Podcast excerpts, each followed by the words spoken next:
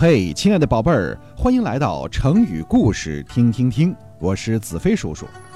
今天咱们要讲的成语叫做“曹操献刀”，这是一个成语，也是一个有名的故事，非常好听。现在，子飞叔叔就带着你穿越时空，来到一千八百多年前的东汉末年。体验一下那个刀兵四起的战乱年代。咱们在桃园结义这个故事中讲过，东汉末年爆发了黄巾起义，声势浩大。那个时候朝廷腐败，无力镇压起义，于是就下达了一道命令：任何人都可以招兵买马，镇压黄巾军。打败黄巾军的，还可以获得朝廷的封赏、高官厚禄。应该说，这一招是很有效果的。家里没钱的就去参军，如果能够在战争中活下来，是可以拿到朝廷的一笔赏金的。而家里有钱有势的人，就招兵买马，组织队伍去打仗。刘备就是其中的一个。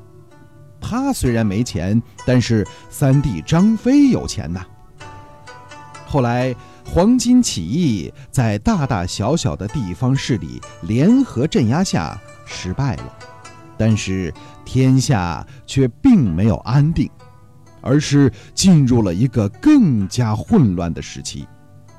因为各州各郡的刺史和太守在镇压黄巾军的过程中。趁机扩充自己的势力，成了割据一方的诸侯。他们手上有军队，又霸占着地盘，都变着法儿的争权夺利，搜刮百姓。在这些人里，要算并州，也就是现在山西一带的刺史董卓，他的力量最雄厚了。董卓呀，是个大胖子。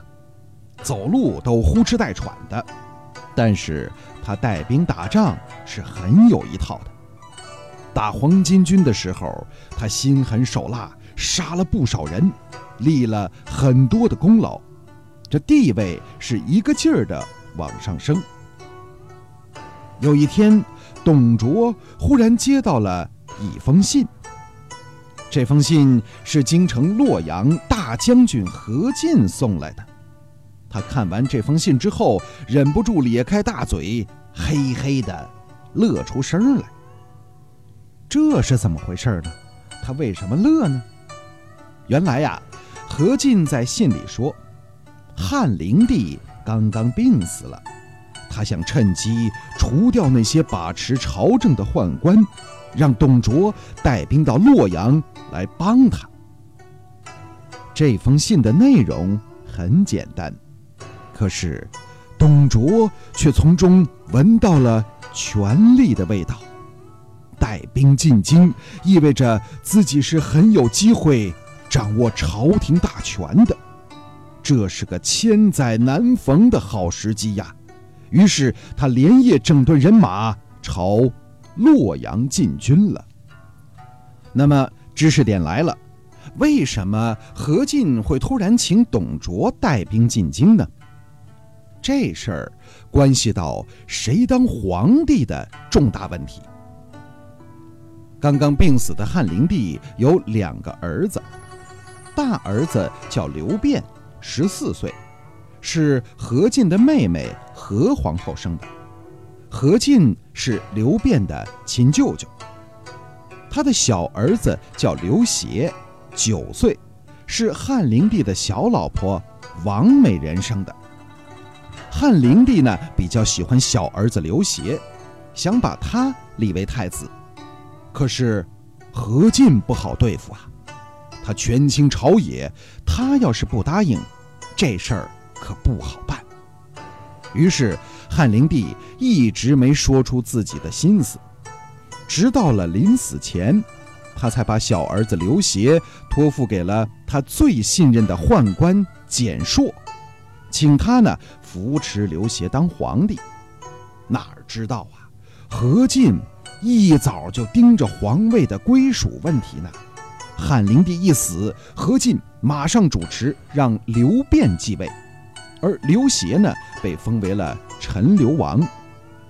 儿子当了皇帝，何皇后自然就变成了何太后。简硕刚想发动政变，拥立刘协为皇帝，可是下手晚了，被何进给灭了门，全家杀了个精光。何进是皇后的娘家人，属于外戚，他身边啊有一大帮人支持他，成为外戚集团。而简硕他们属于宦官集团，这两个集团本来就为了争夺权力斗的是你死我活，都恨不得干掉对方，所以何进就想趁这个机会把宦官是一网打尽。可是宦官可不傻呀，他们知道明着干不过何进，于是就找了一个靠山来帮忙，而这个靠山就是何进的妹妹。何太后，这些宦官们跑到何太后那儿，哭着说：“太后啊，您哥哥何进要杀光我们，您可得替我们做主啊！”这何太后啊，没主意，被宦官们一哭一闹，心软了，就怎么也不答应何进杀掉宦官。何进正愁得没办法。当时在朝中很有名望的袁绍给他出了一个主意。袁绍说：“依我看，不如把外面的兵马招进来，吓唬太后一下，就说各地都要杀宦官，太后一害怕，也就顾不了这么多了。”何进听了之后连连点头：“嗯，这个办法好。各地的兵马就属董卓最厉害。”就让他先进京吧。就这么着，何进才给董卓写了那封信。何进正美滋滋的盼着董卓的人马进京，帮他铲除宦官。可是，世上没有不透风的墙，这消息还是走漏出去了。宦官们索性一不做二不休，他们假借太后的名义，把何进。骗进了皇宫，这何进呐，糊里糊涂的刚一进宫就给砍了脑袋。何进手下的人一听这个消息，都急眼了，带着兵冲进皇宫，要杀掉宦官，为何进报仇。这帮人那是杀人不眨眼的，见一个杀一个，也不分个好歹。有的年轻小伙子，他不是宦官。可是呢，因为没长胡子，也给当成宦官杀了。这一场屠杀，死了两千多人。宝贝儿，咱们仔细分析一下就知道了。经过这么一闹，外戚集团和宦官集团的首领全被杀了，这就在当时的朝廷里形成了权力真空，能管事儿的全死了。而这个真空为董卓。创造了绝好的机会，他一进入京城，立刻把持了朝政，而且他喜欢陈留王刘协，他觉得刘协年龄小，好控制，于是呢就把文武百官都叫来，废除了当时的皇帝刘辩，改立陈留王为皇帝，这就是东汉的最后一位皇帝汉献帝。而董卓呢？自己当了太尉、相国，大权在握。他的权力大到什么程度呢？咱们只说一件事儿就能看出来。他废了少帝刘辩之后，大伙儿都怕他，不敢多说什么。只有刘辩的母亲何太后哭得死去活来的，口口声声地骂董卓欺负他们孤儿寡母。董卓一听就火了。派人送去一壶毒酒，把何太后毒死完事儿。